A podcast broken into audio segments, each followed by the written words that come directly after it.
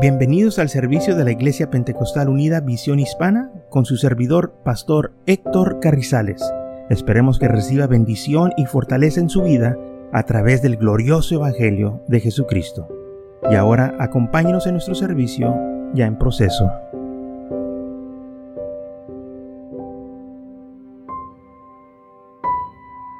Ok, entonces Primera de Reyes, capítulo 16, dice, Jehová dijo a Samuel, ¿Hasta cuándo llorarás a Saúl? ¿Por qué estás llorando por Saúl? Habiéndolo yo desechado para que no reine sobre Israel. Yo lo hice a un lado. Yo ya no quiero usarlo. Ya está descualificado. ¿Por qué razón? Porque no obedece, es un rebelde no sigue mis instrucciones, no sigue mi palabra. Él quiere hacer lo que él quiere hacer. Y por tanto, pues yo no lo puedo usar así. Ahora dice el Señor, llena tu cuerno de aceite y ven y te enviaré a Isaí de Belén por, porque de sus hijos me he provisto de rey. Yo te voy a enviar a Belén, un hombre que se llama Isaí, él tiene hijos y de uno de ellos yo me he provisto un rey. Ya no estés llorando por Saúl, Samuel, yo lo he rechazado. Olvídate, él no me ama. Él no quiere saber nada de mí. Él no le importa mis mandamientos. Eh, él no tiene ningún interés en servirme. Y tú estás llorando y lamentando este, que Saúl ya no está con nosotros. No, estás equivocado. Y muchas de las veces creo que eh, eh, nosotros también nos equivocamos así, de que Gente cuando ya no quiere servir al Señor, estamos llorando y lamentando que ya no sirven al Señor, que se salieron de la iglesia en lugar de estar orando por los hermanos que están en la iglesia, siendo fieles, que están batallando, que tienen luchas y que tienen pruebas, estar orando por ellos. Estamos lamentando a aquellos que se fueron que no nos aman. ¿Mm? Y no debe ser así. Ay, me da mucho pesar que aquella persona que venía a la iglesia ya no está con nosotros. ¿Y no te da gusto que los que están aquí? ¿Mm? ¿No te da gusto que hay unos que te aman, que todavía están con nosotros, que todavía están contigo? ¿Estás, eh, estás llorando por aquel rebelde que odia al Señor, que te odia a ti?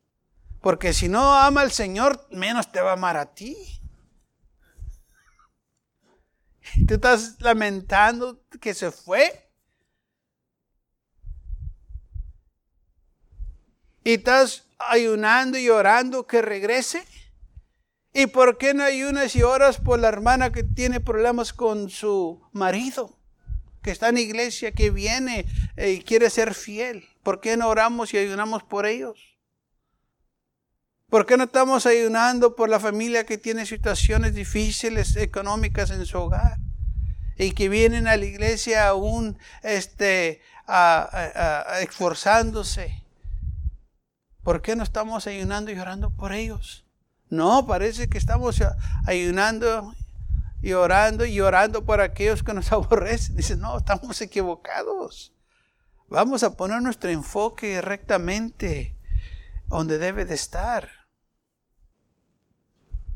Vamos a enfocarnos bien y esto fue lo que le sucedió a Samuel. Él, estaba lamentando que Saúl ya no estaba con él y, estaba llorando que ya no iba a ser rey. Y el Señor dijo, ¿por qué estás llorando? Él no le importa nada de esto. Él no tiene ningún interés de servirme. Y tú estás llorando por él. ¿Por qué? Dijo, lo que tú necesitas que hacer es llenar tu cuerno de aceite, levantarte y irte a Belén, porque ahí te está esperando un joven para que lo unjas como rey, porque ya lo tengo listo. Ah, y no es cualquier joven, es un hombre tras mi corazón. Es un hombre que realmente me ama, un hombre que realmente ama mis palabras, un, realmente, un hombre que realmente se interesa de mí, que tiene amor a mí. No un rebelde que no le interesa nada. ¿Yo la diferencia, hermano? Porque el Señor claramente lo dijo. Dijo en 1 Samuel capítulo 13 versículo 14, mas ahora tu reino ha sido, no será duradero. Jehová se ha buscado un varón conforme su corazón. Ya tu reino ya no te va a durar, eh, nomás va a ser un corto tiempo que lo vas a tener. Porque el Señor se ha buscado un varón mejor que tú, un varón conforme su corazón. ¿A poco? Sí. Pues es, ah, ah. ya el Señor hizo la decisión, así como tú hiciste la decisión que no le ibas a servir, Él también hizo la decisión que ya no te va a usar, ya no te necesita como rey. Se terminó de trabajar contigo. El Señor te, dio oportunidad tras oportunidad y a ti no te interesó. No, tenías ningún este, deseo, ningún interés. Perfecto. Ahora tampoco Él se interesa de ti. ¿Mm?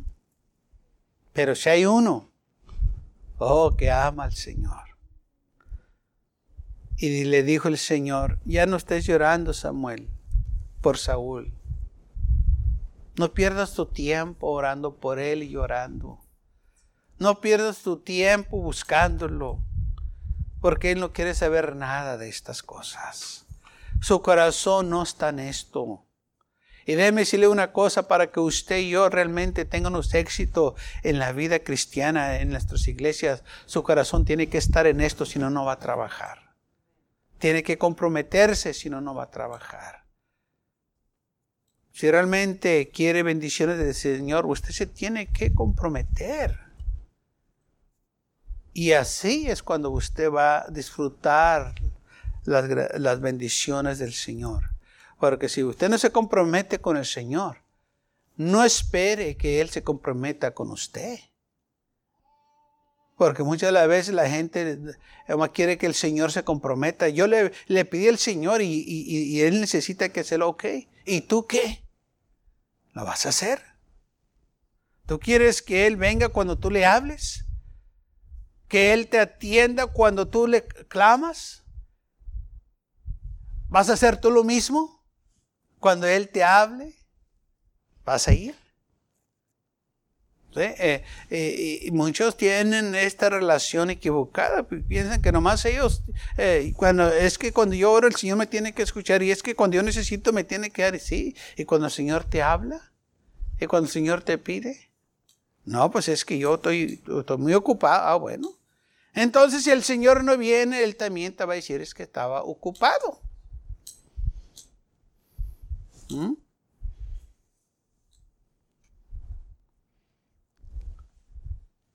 Dice la palabra del Señor, versículo 6, en el capítulo 16 de primero de Samuel. Aconteció que cuando ellos vinieron, bueno, aquí está hablando que cuando llega Samuel a la casa de Isaí, entra y le dice, estoy aquí, el Señor me ha enviado y este necesito que ir a tu casa y quiero que me acompañes a hacer el sacrificio. Y claro que este, estuvieron ahí para hacer el sacrificio y, y, se, y sus hijos hicieron el sacrificio y lo dice y aconteció que cuando ellos vinieron, este, vio eh, Eliab y dijo, de cierto delante de Jehová está su ungido. cuando pasa a ver los hijos de Isaí, el primero que mira es el hijo mayor, y, dije, y dijo, realmente este hombre, Eliab, es el escogido de Dios. Eh, eh, quizás lo miró un hombre bien alto, bien firme, bien saludable, eh, de buen parecer, Y dijo, realmente este sí se mira como rey. Y con razón el Señor lo escogió. Pero dice la Biblia algo diferente. Jehová respondió a Samuel, no mires a su parecer, ni a lo grande de su estatura, porque yo lo desecho, porque Jehová no mira lo que mira el hombre, pues el hombre mira lo que está delante de sus ojos, pero Jehová mira el corazón. Oh, se mira muy bien este varón, eh, tiene eh, buen parecer, está firme, está fuerte, está saludable. Pero el Señor no está viendo lo de afuera, sino estaba viendo el corazón. Dijo, pero el Señor no se interesa en esas cosas. El Señor está viendo el interior del hombre. Y el Señor dijo, no, este no.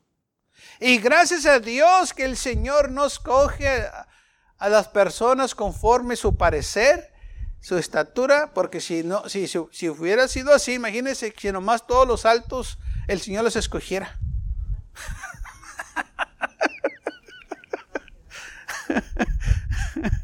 De seis pies arriba. Pues entonces va a excluir la mayoría de nosotros. O de buen parecer. ¿Qué tantas hermanas han corrido aquí para Miss América?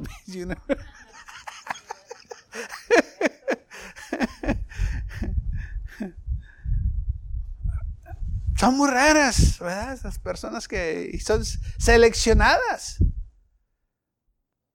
Y todo tiene que estar perfecto para que corran en, esos concursos. O los hombres para Mr. Universe. Pues, pues olvides. ¿Qué tantos hombres cualifican para eso? Muy escasos, muy pocos. Y si el Señor no se, se enfocara en la apariencia, que nomás los de buen parecer y todos los feos, ¿qué? ¿Qué de nosotros? ¿Eh? ¿Qué tantos aquí hemos aparecido en magazines, los, los, los, mejores, los más, las mujeres más bonitas, los hombres más, este, ¿sí dice? Eh, guapos, ¿sí? Pues no, pues ¿eh? hasta ahorita nadie me, me, ha pedido que parezca en un magazine.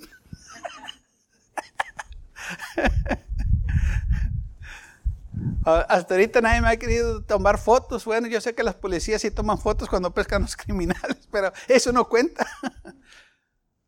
Pero hasta ahorita nadie nos ha detenido para decirme, quiero tomar su foto. Gracias a Dios que no se enfoca en la apariencia exterior del hombre, sino Él mira el corazón y mira las intenciones y descienden los pensamientos de nosotros. Y esto fue lo que el Señor le estaba diciendo a Samuel. No te fijes en su apariencia, no te fijes en lo de afuera. Que yo no estoy interesado como la persona es de afuera. Yo quiero ver su corazón. O yo miro su corazón. Es lo que me interesa, es lo que cuenta. Porque lo de afuera va a cambiar. Lo de afuera engaña. Se puede, el hombre mismo lo puede cambiar, pero el corazón no. El hombre no tiene esa capacidad de cambiar su corazón. Solo el Señor puede cambiar el corazón y hacer, darle un corazón nuevo. Y entonces, esto fue lo que el Señor le dijo a Samuel. Mira, Samuel, no te enfoques en su exterior. Porque yo no me estoy buscando un hombre de buen parecer. Yo no me estoy buscando un hombre fuerte. Yo no me estoy buscando un hombre hermoso. Yo me estoy buscando un, hombre conforme en mi corazón. Y dice la palabra del Señor que el Señor lo rechazó. Dijo, no, este no. Entonces vino otro. Y entonces llamó Isaí a, a Benabú y hizo pasar delante de Samuel, el cual tampoco a este escogido Jehová y lo hizo pasar a Sam. Y también el dijo, no, hizo pasar a los tres mayores, tampoco a este ha elegido Jehová. Y empezaron a pasar todos los demás.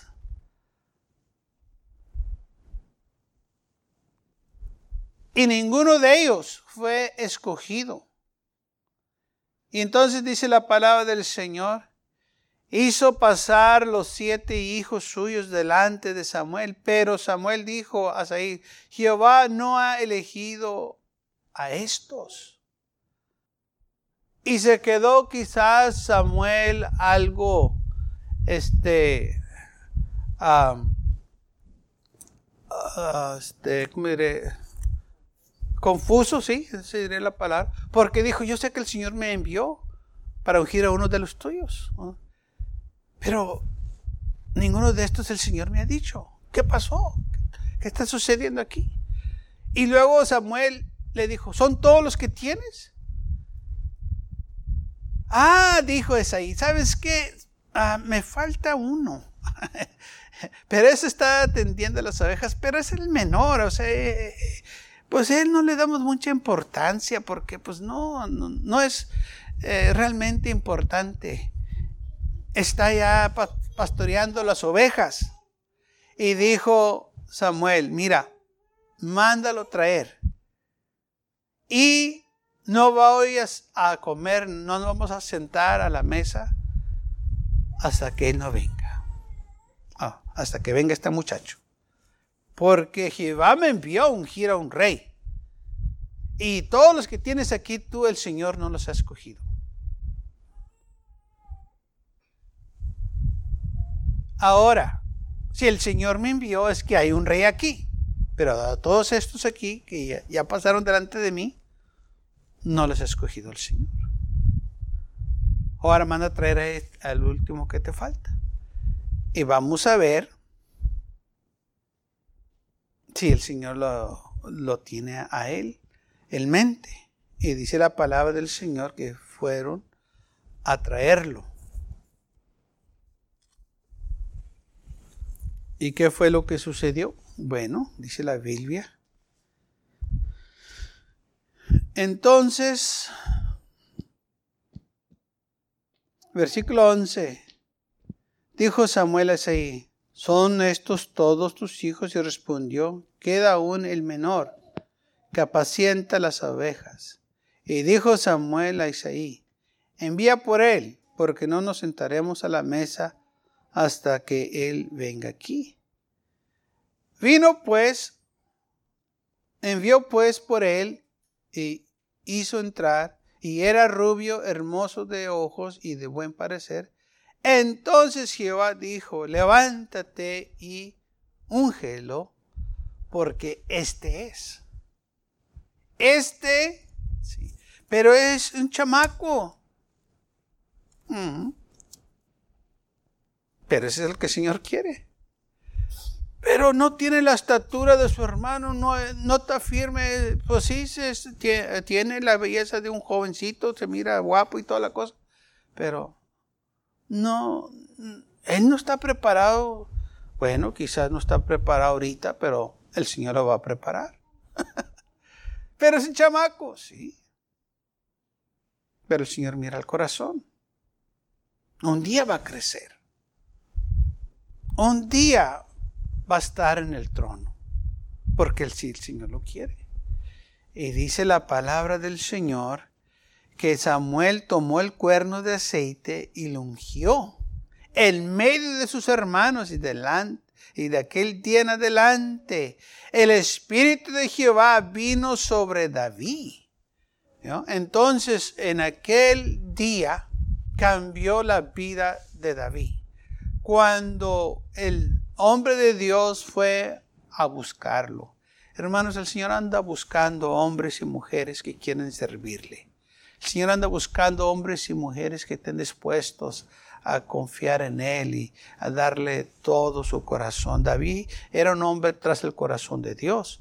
Ahora, aunque David quizás no era un, hombre grande de estatura o importante, porque como su padre dice, David no era importante porque era el más pequeño, era el menor, y lo tenían allá en el campo apasionando las, las ah, ovejas. Allá estaba. Pues, eh, ¿Qué hace un pastor? No, pues allá nomás cuidando los animales. Bueno, cuando uno no tiene conocimiento de lo que hace el pastor, pues es lo primero que dice, no, nomás está allá cuidando las ovejas. Sí, eso es parte del trabajo. Pero la otra parte del trabajo, aparte de cuidar las ovejas, es de cuidarlas contra los animales salvajes. Los animales que quieren devorar esas ovejas, el pastor las defiende. O sea, el pastor pone su vida por las ovejas. Quizás son animales, pero el trabajo de él es cuidar esas ovejas, porque de esos animales de ahí sale para ellos el alimento, sale la leche, sale el queso, sale la mantequilla, eh, sale la carne para comer, sale este, de la piel, se hacen los, los, los este, las botellas eh, y las vestimentas de esos animales. De, eso vive la gente. Entonces, eh, el pastor se pone en, en medio de la bestia y de las ovejas y él las guarda, él las cuida. Y esto es lo que hacía David.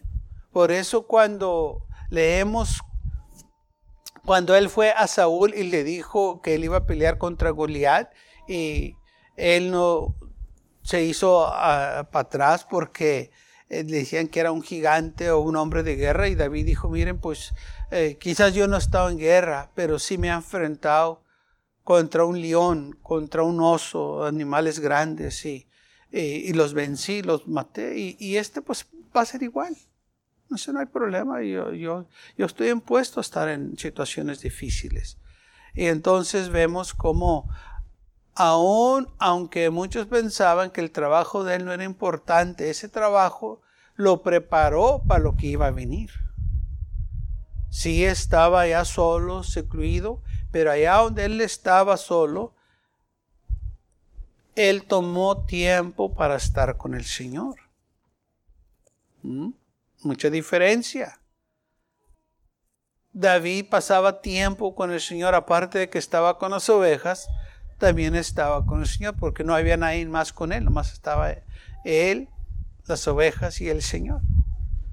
No podía estar hablando con las ovejas, son animales, pero se hablaba con el Señor. Y agarró David ahí, hermanos, un amor, un cariño a las cosas del Señor. Estando ahí bajo las estrellas, miraba la creación de Dios. Con razón dijo David, los cielos cuentan la gloria de Dios y el firmamento anuncia las obras de sus manos. ¿Cómo podía ver, saber eso él? Bueno, porque estaba en el monte, allá en la oscuridad, y se miraban todas las estrellas, la luna y todo eso, y por eso él podía relacionarse con esas cosas. Porque él, hermanos, tenía esas experiencias. Y cuando llegó al reino, cuando llegó a ser rey, él no se olvidó de esas cosas. Él estaba consciente de las cosas del Señor. Ahora, aunque él era un hombre o un jovencito, ah, se cree que quizás en esta edad tenía como unos 15, 14 años por ahí cuando vino Samuel. La Biblia no dice exactamente, nomás ahí este, comentarios que se dicen eso. No sabemos, pero sí sabemos que era un hombre, que era un, jovencito. Ahora dice en Primera de los Corintios capítulo 27 versículo 9 que lo necio del mundo escogió Dios para avergonzar a los sabios y lo débil del mundo escogió Dios para avergonzar a lo fuerte y lo vil del mundo y lo menospreciado escogió Dios y lo que no es para desechar lo que es, al fin de que nadie se jacte en su presencia. David no pudo decir, a mí me eligieron rey porque yo era el mejor. A mí me eligieron rey porque yo era el más fuerte, el más sabio. David ni sabía lo que estaba pasando. Pero fue escogido. Dios fue el que lo escogió. ¿Ah? Y Dios usa lo vil, lo, lo débil para avergonzar lo fuerte. Por eso dijo el Señor, Él no se fija en lo exterior, se fija en lo interior del hombre. el Señor todo el tiempo avergüenza a aquellos que se jactan, a aquellos orgullosos. Por eso dice la Biblia que Dios resiste al soberbio o al orgulloso, pero le da gracia al que sumía. Ah, tenemos que acordarnos de estas cosas. Eh, si una persona es una persona orgullosa, eh, no puede arrimarse la presencia del Señor. El Señor lo rechaza. Pero cuando una persona sumía, oh hermanos, tenemos acceso a la presencia del Señor. Entonces dice aquí la Biblia que el Señor eh, ha escogido lo necio para avergonzar a los sabios, lo débil del mundo escogió Dios para avergonzar a lo fuerte, lo vil del mundo y menospreciado escogió Dios. Y lo que no es para desechar lo que es. Lo que la gente dice, no hombre, eso no sirve para nada. Bueno, Dios lo usa y lo convierte en algo glorioso para su honra y su gloria. Cuando dicen que eh, no, que Dios no te puede usar porque tú no puedes hablar o tú no puedes hacer esto. Si Dios quiere, el Señor, hermanos, hace grandes cosas. Todo está que uno se ponga a la exposición del Señor y, y que crea. Lamentablemente, el mundo escoge a aquellos con mejor talento, que pueden comunicarse en una manera extraordinaria. Y aquellos que batallan con palabras, aquellos que eh, dicen palabras sencillas, simples, eh, como los se hacen a un lado. Pero esos son los que el Señor usa para avergonzar a aquellos, a los sabios, a los que piensan que no necesitan a Dios, que ellos tienen la capacidad para hacer lo que se requiere. Y el Señor dice, bueno, yo no te necesito. Porque si, si, tú piensas que eres mejor, si tú piensas que tienes todo y no me necesitas a mí, pues no te necesito yo a ti tampoco, no te puedo usar. Pero una persona que sabe que está débil, que no tiene la habilidad, que eh, no tiene palabras, no tiene eh, la educación, oh, esa persona confía en el Señor y dice, Señor, ayúdame. Dame palabras, dame sabiduría, dame entendimiento. Y el Señor le da a esa persona palabra, sabiduría y entendimiento. Y se le al fin de que nadie se jacte en su presencia, para que nadie diga, yo, yo hice esto porque, pues, por mi habilidad, porque yo sabía, porque yo tenía la fuerza, porque yo tenía la capacidad. Señor dice, para que nadie se jacte ante su presencia. Él usa lo más débil. ¿Cómo le hiciste? Confiando en el Señor. Así fue como le dice. ¿Qué pasó? El Señor hizo la obra. ¿Qué sucedió? El Señor hace grandes cosas. Se me viene un, testimonio de este, eh, unos jóvenes de las Filipinas. Había este, una situación en que el, colegio mandaba al fin de semana jóvenes en par para que fueran a predicar. Y había un, un hermano, un jovencito muy este, ah, aplicado a, estudiar, ah, leía muy bien, predicaba muy bien, hablaba muy bien. Y lo pusieron a él en compañero con otro que lo que nosotros decíamos, pues el más burro. Eh, el más elocuente en hablar, el, el, que le faltaba más este entendimiento de eh, letra de, los libros y a estos los pusieron en un par que eh, fueran a predicar y los mandaron a una este, a isla y iban por el camino, un camino de, de tierra, y iban subiendo ¿verdad? un cerro unas lomas y cuando iban arriba, pues caminando, pues resulta que una víbora muerde a uno de ellos. Como nosotros aquí, le picó la víbora. ¿eh? Y le picó al, pues, al más sabio. y aquel cae, este, temblando con una reacción de la, por, del veneno de la víbora. Y el otro, pues que el que no era tan sabio en letra y el que no sabía muy bien leer, pues no sabía qué hacer. Porque lo miraba aquel ya en una combustión y temblando y pues este lo que hizo fue se puso a orar. Dijo, Señor, no sé qué hacer, voy a orar por él. Y empezó a orar por él y, se acordó de eh, ponerle las manos en el nombre de Jesús.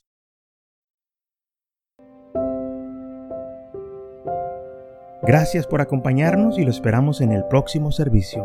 Para más información, visítenos en nuestra página web macallen.church. También le invitamos que nos visite nuestra iglesia que está ubicada en el 2418 Bowman Avenue con esquina calle 25 en McAllen, Texas 78501.